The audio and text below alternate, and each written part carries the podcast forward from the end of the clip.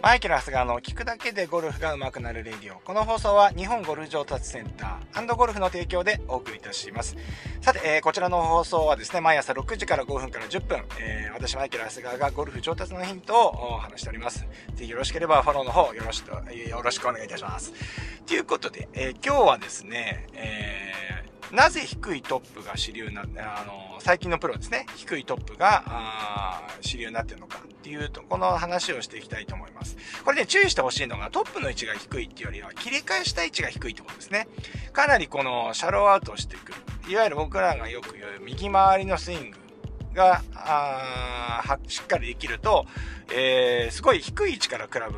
ヘッドが降りてくることになりますよね。うん。なぜこの形がいいのかっていうことなんですけれども、えー、これドライバーとかで考えると分かりやすいんですが、えー、要は、えー、飛距離の三原則で言うと、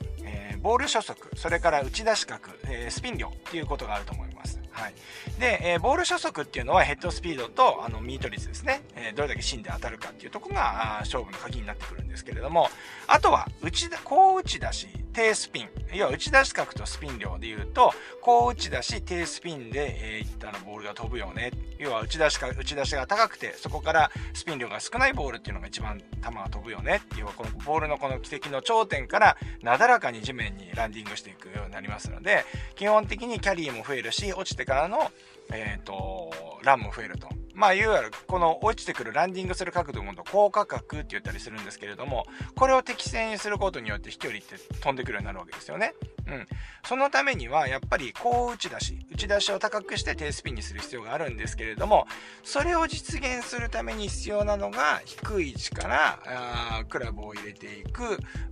シャローインパクトっていうような形になると思います。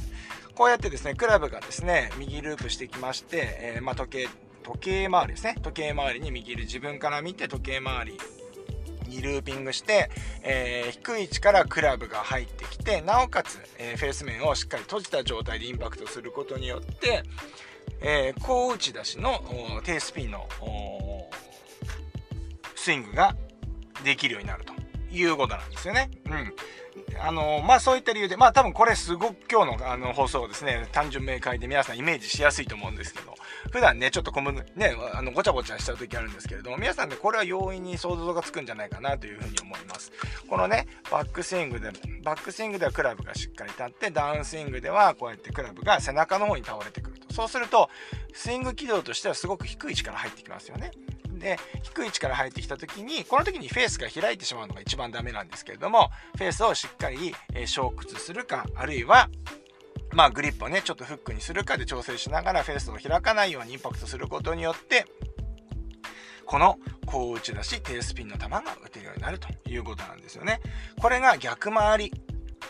えー、低い位置に上がって高い位置から降りてくるようなスイングになってしまうと、えー、これが真逆になるわけですよね。上からクラブが入るの入るようになるので、低打ち出し高スピンの球になるので、距離が出ないということになってしまうわけなんですよね。まあ、そういった理由から僕はですね、ゴルフスイングっていうのは、えー、必ず右回りになるよ、なんて話をしてるんですよね。はい。まあ、そんなわけで今日はですね、えっ、と、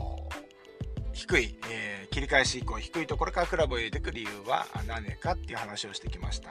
まあ、昨日ですね、えー、まあ、昨日って言ってもちょっとこれ収録でね、差があるんですけれども、先日ですね、え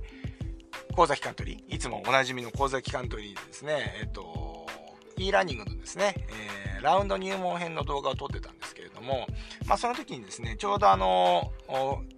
人姉妹がいまして、えっ、ー、と、1人は高校生かなんか中学生ぐらいかな。で、1人はもう18歳、19歳ぐらいのあの女性の女の子たちなんですけども、まあ、プロを目指してるという感じで、えー、まあ、スイング見たんですが、まあ、今度はあの見てほしいみたいな話になってですね、まあ、いろいろそういう面談みたいなこともしながらやったんですけど、まあ、この子たちかなりスイングの完成度高かったですね。うん。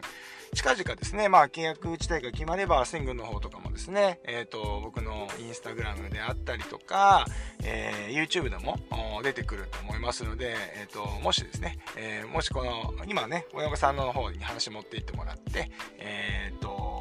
やるかやらないかっていう話を今してると思いますので、あのもし決まればですね、えー、こちらの方でもお話ができるかと思いますけれども、まあ、そのスイングの完成度高いっていうのはやっぱりバックスイングいつも僕が言ってる、えーと、バックスイングでクラブがですね、えー、要は倒れない左腕が内旋してこない、えー、しっかりねクラブが立った状態で上がってしっかりシャローにねクラブが降りてきてる。もうこのスイングがねもうできてるんですよね。でまあいろんなプロに流ってきてるみたいなんですけれどもえっ、ー、とまああのまあそういうね、いろいろな複合でね、えー、ここまでのね、スイングになってきてると思いますね。で、ね、かなりスイングの完成度が高いので、お姉ちゃんの方はちょっと飛距離が足りないっていうのと、あと、妹さんの方はですね、コースマネジメントっていうことだったんですけれども、うん、まあ、かなりね、持ってるポテンシャルが高かったなと思います。まあ、だから、えー、近々ね、この情報が出せればいいかなというふうに思っております。はい。さて、えー、じゃあ今日はこのぐらいにしたいと思います。それではまたこのラジオでお会いしましょう。今日もいってらっしゃい。